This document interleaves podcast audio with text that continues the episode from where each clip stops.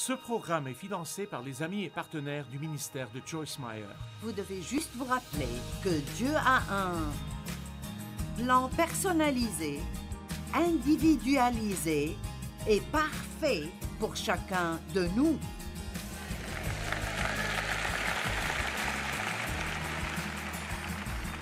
Et nous devrions cesser de regarder d'autres personnes en essayant de comprendre pourquoi nous n'avons pas ce qu'elles ont.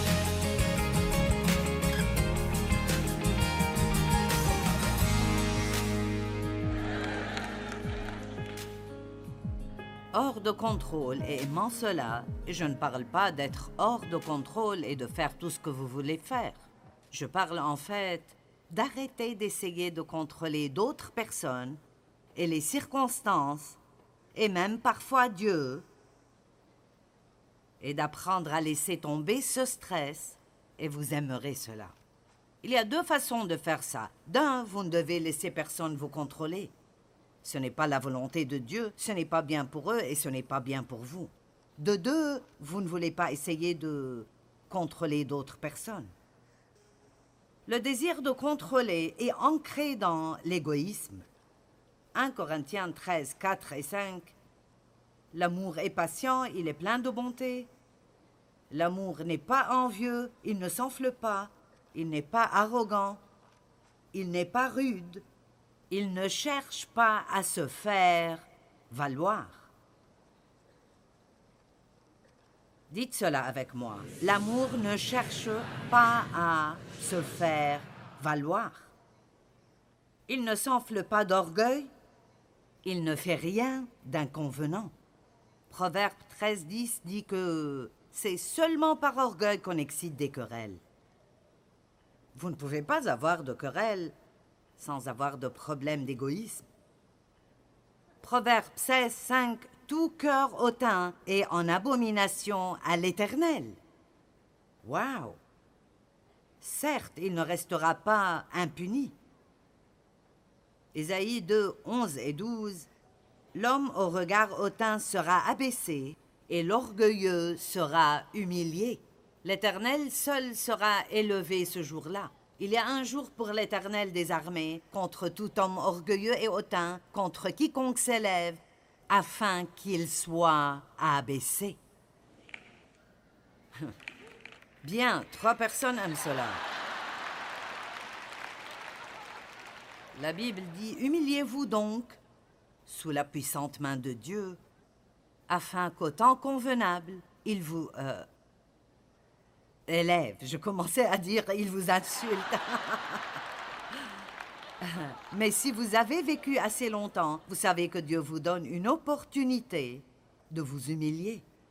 Mais si vous ne le faites pas, il le fera pour vous, souvent publiquement, et ça peut faire vraiment mal. Donc je recommande vraiment que vous le fassiez vous-même en privé. Tu as raison, Dieu, j'ai tort. Amen. Maintenant, c'est aussi l'orgueil quand nous ressentons que nous devons toujours donner notre avis concernant des choses qui ne nous regardent pas. Savez-vous qu'il y a trois versets qui disent tout simplement de nous mêler de nos propres affaires? Alors, combien d'entre vous aiment se mêler des affaires des autres?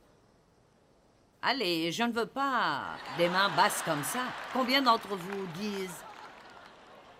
Vous savez, Dave et moi vivions à côté d'un homme seul qui avait une grande maison et nous ne comprenions pas pourquoi il voulait une maison avec quatre chambres à coucher. C'est vraiment, vous savez, une perte d'argent. Maintenant, nous ne connaissions même pas le prénom de ce gars. Mais un jour, nous conduisions et l'un de nous a dit peut-être qu'il l'a fait pour un investissement. Puis l'autre a dit mais il aurait pu trouver des investissements de loin meilleurs parce qu'il devra s'occuper de cet endroit. Et donc nous avons planifié l'avenir financier de ce type. Et nous ne connaissions même pas son nom. Puis-je vous dire que dans Romains 14, la Bible dit que chacun de nous rendra compte à Dieu pour lui-même. Dieu ne vous demandera rien à propos de quiconque, rien à propos de votre mari, ni à propos de vos enfants ou vos amis. Il vous demandera à propos de vous-même. Et une autre façon de garder beaucoup de stress hors de nos vies. Maintenant, allez. Une autre façon de garder beaucoup de stress hors de nos vies est juste de ne pas nous mêler des affaires des autres.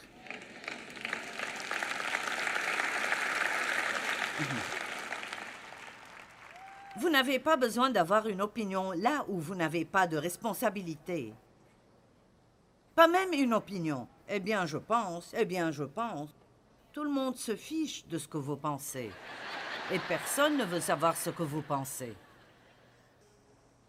Vous ne devez donner votre opinion que si quelqu'un la demande, et même le faire prudemment. 2 Thessaloniciens 3.11, nous apprenons que certains d'entre vous mènent une vie déréglée, ils ne travaillent pas et se mêlent des affaires des autres. 1 Thessaloniciens 4.11, et à mettre votre honneur à vivre tranquille, à vous occuper de vos propres affaires et à travailler de vos propres mains.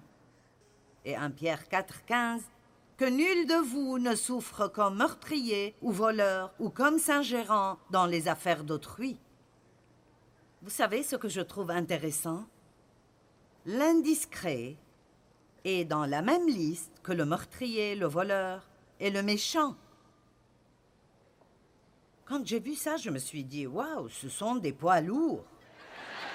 Nous ne pensons pas qu'être un peu curieux est un problème. Mais, je veux dire, c'est là avec un tas de trucs sérieux. Parfois, je dois me dire, Joyce, ce n'est pas ton affaire, ce n'est pas ton affaire, ce n'est pas ton affaire. Allez, quelqu'un d'autre que moi a un problème avec ça? Maintenant, cela ne signifie pas que nous corrigeons jamais une personne qui est dans le péché, mais il y a une différence entre essayer sincèrement d'aider quelqu'un et se fourrer le nez dans leurs affaires par curiosité. Un bel exemple dans Jean 21, commençant au verset 18. Voici Jésus qui parle à Pierre. En vérité, je te le dis, quand tu étais plus jeune, tu te saignais toi-même et tu allais où tu voulais, mais quand tu seras vieux, tu étendras tes mains et un autre te scindra et te mènera où tu ne voudras pas.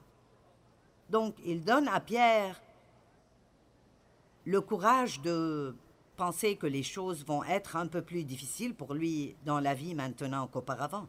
Et je ne pense pas qu'il parlait de son âge, il parlait de quand il était plus jeune dans le Seigneur. Et quand vous êtes plus jeune dans le Seigneur, pour être honnête, vous faites en quelque sorte ce que vous voulez et vous priez pour que Dieu le bénisse. Et souvent il le fait pendant un certain temps, car il établit avec vous une relation d'amour entre un père et son fils. Mais tout comme lorsque nos enfants grandissent, nous ne voulons pas continuer à nous occuper d'eux tout le temps. Nous voulons une transition à un moment donné où ils disent Maman, papa, que puis-je faire pour vous? Et ainsi, Jésus dit Quand tu étais jeune, tu faisais tout ce que tu voulais, mais les choses vont changer maintenant et je vais te conduire à des choses qui ne seront peut-être pas très amusantes pour toi. Et dans le verset 19, il est écrit Il dit cela pour indiquer par quelle mort Pierre glorifierait Dieu. Pierre a été crucifié à l'envers. Et après avoir dit cela, il lui a juste dit Suis-moi. Maintenant, Pierre avait juste besoin de dire Oui, Seigneur. Mais Pierre vit venir après eux le disciple que Jésus aimait, et ce disciple était Jean. Jean a écrit le livre de Jean, et il a dit à maintes reprises encore et encore, je suis le disciple que Jésus aime. Maintenant, je connais assez bien la personnalité de Pierre pour savoir que ça l'énervait. Tu es le disciple que Jésus aime. Vous savez, c'était des gens comme nous.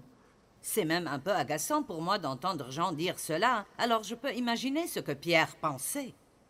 Ces gars-là avaient des problèmes, tout comme nous avons des problèmes. Ils étaient jaloux les uns des autres, ils se faisaient concurrence.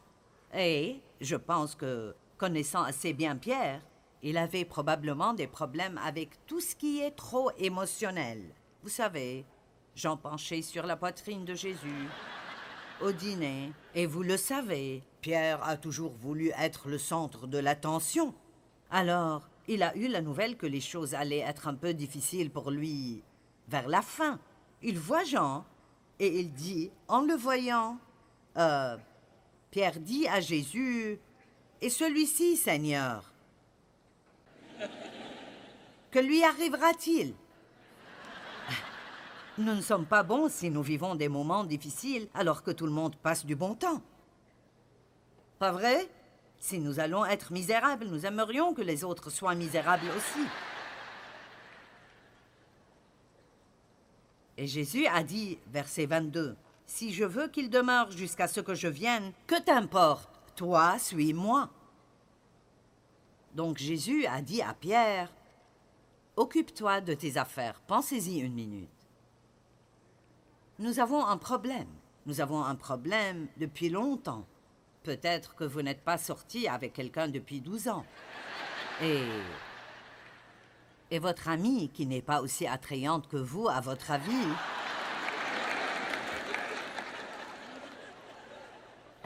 Elle ne peut pas éloigner les gars d'elle. Ils sont après elle tout le temps. Et alors. vous n'aimez pas ça. Et. Vous l'aimez avec l'amour du Seigneur, mais vous ne l'aimez pas vraiment.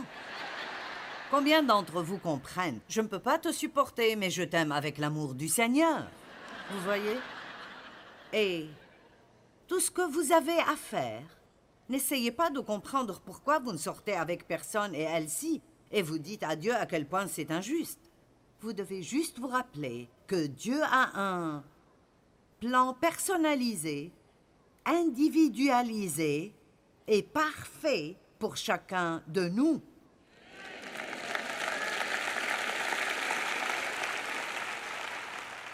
Et nous devrions cesser de regarder d'autres personnes en essayant de comprendre pourquoi nous n'avons pas ce qu'elles ont.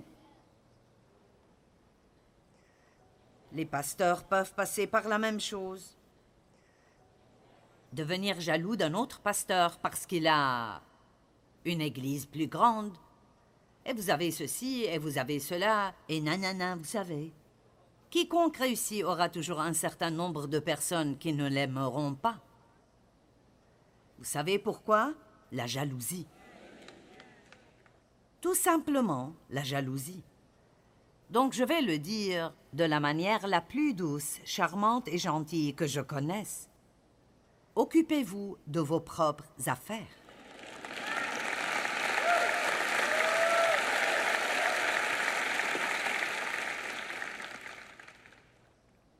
La troisième raison pour laquelle nous essayons de contrôler les gens est que nous craignons d'être exploités. Après avoir été abusé sexuellement par mon père qui l'a fait à travers le contrôle, la manipulation et le contrôle, il ne m'a pas forcé physiquement, mais il m'a forcé par la peur. Et mon père contrôlait tout ce qui se passait dans notre maison. Ce qu'il voulait regarder à la télé, nous regardions. Nous mangions ce qu'il voulait manger. Nous nous levions quand il se levait et... Et...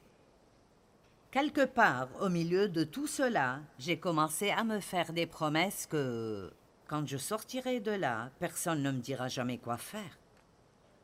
Et quand vous vous faites ce genre de promesses intérieures...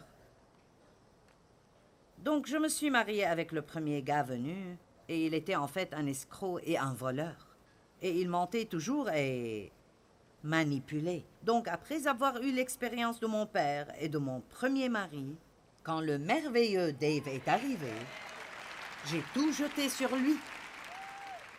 Et alors, quand Dave essayait de me donner un petit conseil, et Dave me protégeait énormément. Donc, il essayait toujours de me dire des choses pour que je ne me fasse pas de mal. Comme comment sortir de la baignoire. Et juste des trucs qui me font dire... Hmm.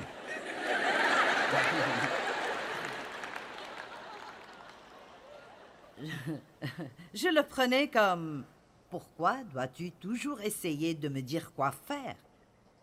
Mais vraiment, il essayait de m'aimer Mais comme j'avais ce truc en moi qui venait du passé, je ne le comprenais pas comme ça. Je voyais toujours qu'il essayait de me contrôler. Et ce n'était vraiment pas ce qu'il essayait de faire. Et je crois que beaucoup d'entre vous ont été blessés dans le passé. Et vous faites peut-être la même chose que moi. Vous avez peut-être déjà eu deux maris. Et vous ne pouvez pas continuer à blâmer le nouveau pour tout ce que les anciens ont fait. Allez, parce que ce n'est pas juste.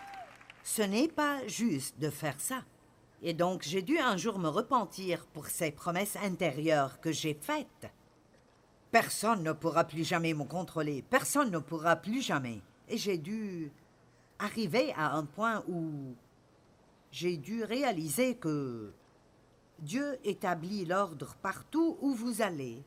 Et partout où vous allez, vous devez savoir qui est responsable et vous devez être disposé à vous soumettre à cette autorité.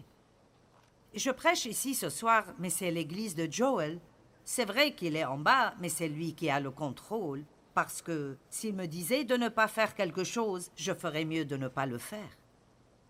Et nous devons être disposés à nous soumettre à une autorité, parce qu'il y a tellement de rébellions dans le monde aujourd'hui.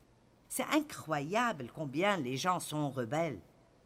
Et la Bible dit que la rébellion est l'esprit de l'Antéchrist. Et nous devons faire très attention à cette attitude qui nous tente à nous tous. Personne ne va me dire quoi faire. Je vais faire ce que je veux. Quand Dieu établit l'ordre, ce n'est pas pour qu'une personne contrôle une autre, mais c'est pour que vous ayez la paix. Tout le monde ne peut évidemment pas être en charge. Quelqu'un doit toujours être la personne qui décide pour tout. Cette personne est aussi celle qui a toute la responsabilité.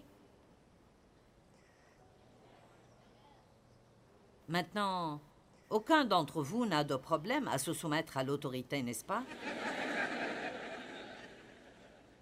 Vous ne devez jamais avoir une position d'autorité si vous ne savez pas comment vous soumettre à l'autorité.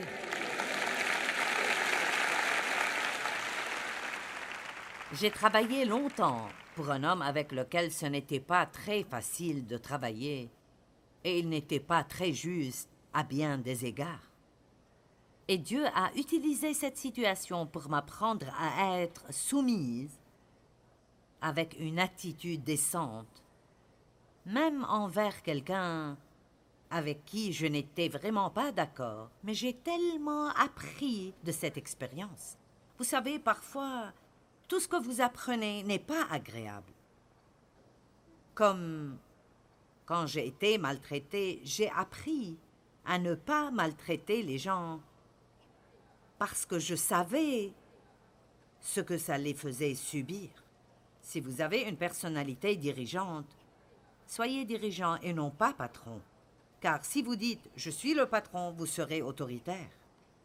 Mais si vous vous considérez comme un leader, vous saurez alors que cela signifie que vous devez donner le bon exemple. Non seulement leur dire ce qu'ils doivent être, mais aussi leur montrer l'exemple de ce qu'ils doivent être. Donc, nous pouvons essayer de contrôler parce que nous avons peur d'être exploités. Et la quatrième chose est que nous pouvons essayer de contrôler les gens parce que nous avons un tempérament fort. Et que notre tempérament, le tempérament que Dieu nous donne, joue son rôle dans les choses. J'ai écouté un homme euh, nommé Martin Lloyd Jones, dont on dit qu'il était probablement le meilleur enseignant biblique de ce siècle, et il est vraiment un très bon enseignant biblique. Et c'est intéressant, car à cette époque, les gens n'en parlaient pas beaucoup, mais ils parlent beaucoup de la façon dont notre tempérament affecte la façon dont nous gérons les choses. Et il a dit que certaines personnes ne seront jamais aussi joyeuses que d'autres. Certaines personnes ont simplement euh, une personnalité plus profonde, plus mélancolique, et elles sont plus susceptibles de devenir déprimées, là où d'autres personnes peuvent simplement s'amuser dans la vie chaque jour, et tout est un jeu pour eux. Dave se lève le matin et se lève en chantant, et je ne veux même pas parler ou voir n'importe quel être humain tant que je n'ai pas eu mon café. Amen. C'est comme la seule personne à qui je pourrais parler à cette heure de la matinée est Jésus. Mais si vous me donnez environ une heure, tout va bien. Donc, si vous avez une personnalité forte, vous devez faire très attention d'être équilibré et de ne pas essayer de dire à tout le monde ce qu'il faut faire. Sachez quand vous avez le contrôle et quand vous avez besoin d'être sous contrôle. Amen. Maintenant, il n'y a qu'une chose dans votre vie que Dieu vous a dit de contrôler, et c'est vous-même. Ainsi, au lieu d'essayer de contrôler tout le monde, nous devons utiliser plus de maîtrise de soi. De Timothée 1,7 Dieu ne nous a pas donné un esprit de timidité, mais de force, d'amour et de maîtrise de soi. Alors ne dites plus jamais Je n'ai aucun contrôle de soi. Vous ne l'utilisez peut-être pas, mais vous l'avez. Et plus vous l'utiliserez, plus ce sera facile de l'utiliser. Paul a dit Chaque athlète exerce le contrôle de soi en toute chose. Un bon athlète observe l'heure du coucher, il s'exerce, il mange d'une certaine manière, vous savez, et il dit ils le font pour gagner une couronne corruptible. Alors pensez à ce que certains sportifs font ou, disons, un bodybuilder quand il essaye de s'entraîner, juste pour se tenir sur une scène et montrer leurs muscles, ou bien pour obtenir une gerbe de fleurs ou un ruban ou un trophée. Ils font cela pour une couronne corruptible, mais nous le faisons pour une récompense impérissable. Alors, s'ils veulent se discipliner à ce point juste pour gagner quelque chose, qui est déjà en train de pourrir quand ils le ramènent chez eux, combien plus devrions-nous être prêts à nous contrôler pour avoir ce que Dieu nous a promis, ce qui est la vie éternelle avec lui? Donc, deux écritures. 1 Corinthiens 9, 25 à 27. Tous ceux qui combattent s'imposent toute espèce d'abstinence. Et ils le font pour une couronne corruptible, mais nous pas. Donc je ne cours pas sans but, je ne frappe pas comme battant l'air mais je tiens mon corps assujetti de peur d'être moi-même rejeté après avoir prêché aux autres. La Bible amplifiée dit Mais je traite durement mon corps. Mais je pense que nous avons mal interprété cela pendant longtemps en disant Je traite dûment mon corps.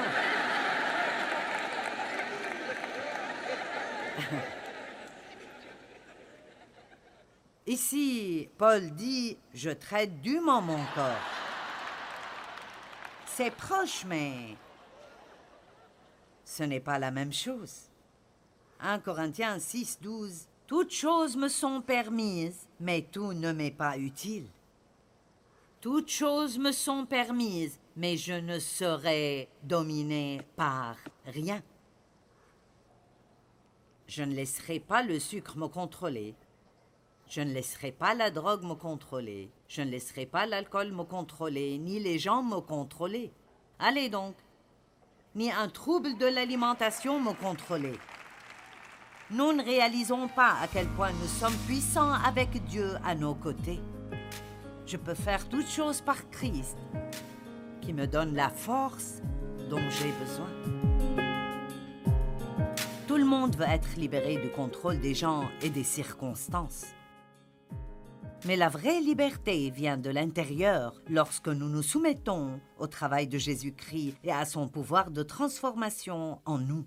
Il peut nous changer de l'intérieur.